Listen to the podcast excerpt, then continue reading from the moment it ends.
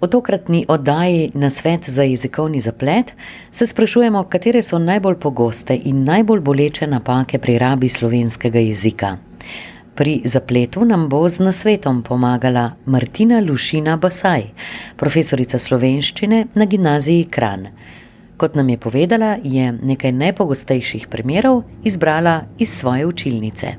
Bi za vzorec vzela kar svoje dijake, ki pač najpogosteje te napake uporabljajo, ko pišejo esej ali pa jih naredijo, ko pišejo esej. Bi vam pa potem naslednjič, recimo, rada predstavila pa tudi slogovne napake, ki so seveda vse pogostejše in jih tudi, eh, žal, v javnih medijih preveliko krat slišimo. Seveda so te napake nastale zaradi prevoda in tako naprej.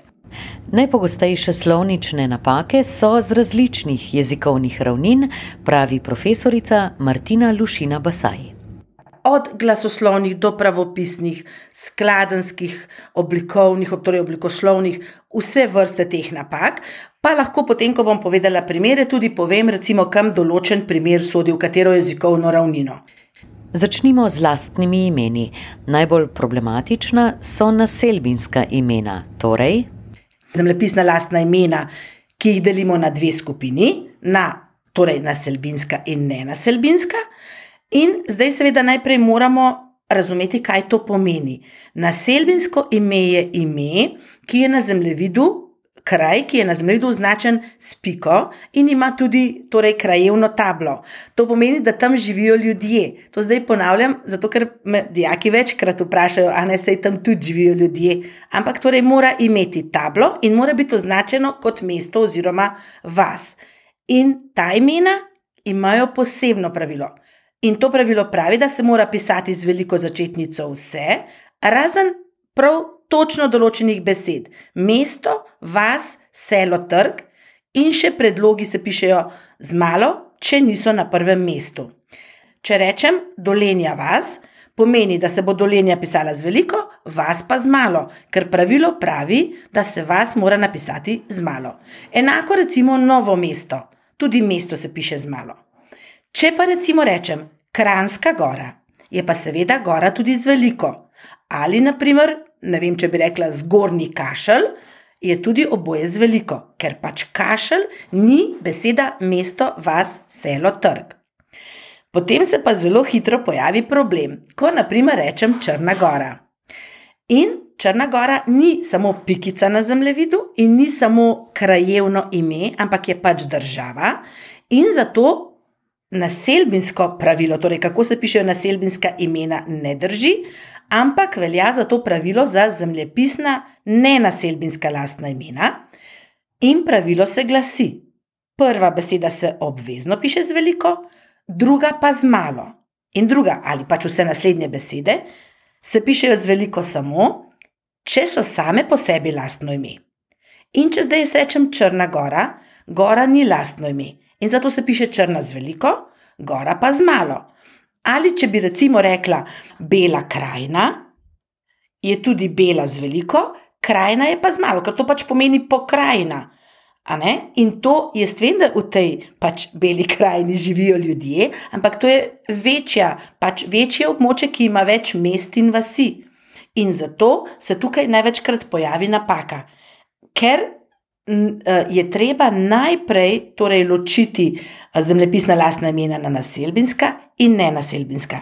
In eh, potem je pa recimo še en primer, zelo pogosto z vrhom, ker recimo, če jaz rečem, pogosto moramo upoštevati kontekst. In če jaz rečem, prenočila sem na kmečkem turizmu v Ojstrem vrhu, To seveda pomeni, da je to sigurno vaš, če sem jaz tam spala, torej pomeni, da se bo moralo zapisati z veliko. Če pa rečem, recimo, stari vrh, to je pa pač smočišče, in zato se vrh piše z malo, ker to ni naselbina. Pač zadnja naselbina pred starim vrhom je pač sveti Lenard. In zato pač moramo zapisati stari vrh, vrh z malo. Ponovimo še enkrat. Dolenja vas, Dolenja se napiše z veliko začetnico, vas z malo. Enako novo mesto, novo z veliko, mesto z malo. Kranska gora in zgornji kašelj, oboje z veliko začetnico. Črna gora črna z veliko, gora z malo. Bela krajina, bela z veliko, krajina z malo. Ojstri vrh, oboje z veliko. Sledi še nekaj primerov iz vsakdanjega življenja. Prvi primer, ki ga bom omenila, je iz koronskih časov, ne, torej, uh, ko seveda se nismo smeli družiti in kavice spiti v miru v lokalu, ampak smo kavo vzeli za sabo oziroma za seboj, in zelo pogosto se je pojavil napis kava za sabo, torej brez predloga, ne, kar seveda potem pomeni, kot da bi bila saba pač ime neko ime, zato je seveda pravilno kava za sabo ali za sabo seboj, ker pač ta zaimek ima obe dovoljeni obliki v tem sklonu. Potem pa zelo pogosto, naprimer, da napišeš lep pozdrav iz morja. Um, potem se pa jaz vedno pošalim in rečem dijakom, da so res geniji, da v Portorožu plavajo, odganjajo travo in še pišejo razglednico. Torej, lep pozdrav iz morja. Ne, zato ker mi seveda gremo na morje, potem pa pošljemo pozdrav z morja. In tako kot gremo na Triglav, potem pošljemo pozdrav z Triglava. A ne, ne moremo iz Triglava, ker potem pomeni, da bi morali iti v Triglav. In recimo, normalno pa da rečemo pozdrav iz Kranja, iz Ljubljana, zato ker smo šli v Kran in v Ljubljano. In zato je potem ta predlog, seveda, pravilen. No, potem pa še en problem, ki se mogoče pri tem, potem pri šestem sklonu pojavi, ko recimo rečemo s kom ali s čim, pa rečemo naprimer z Anžetom ali ne vem. Z Moniko, pač kar pri, pri ženski ni tako problematično, problema, problem se pojavi pri moških samostalnikih. Um, če pride do preglasa, recimo, pogosto ljudje rečejo s prijateljem, pa je seveda to napačno, zato ker se O za C, J, Č, Ž, Š spremeni v E in tej premeni pri sklanjanju rečemo preglas. Tako da je pravilno s prijateljem. Ponovimo, kava za sabo oziroma kava za seboj. Gremo na morje in pošiljamo pozdrave z morja. Gremo na Triglav, pošiljamo pozdrave z Triglava, toda pozdrav iz Kranja in pozdrav iz Ljubljane. Slovenska slovnica vsekakor ni enostavna in skoraj vsakdo se kdaj tudi zmoti. Napake bomo poskušali prepoznati in odpraviti spet prihodnji ponedeljek.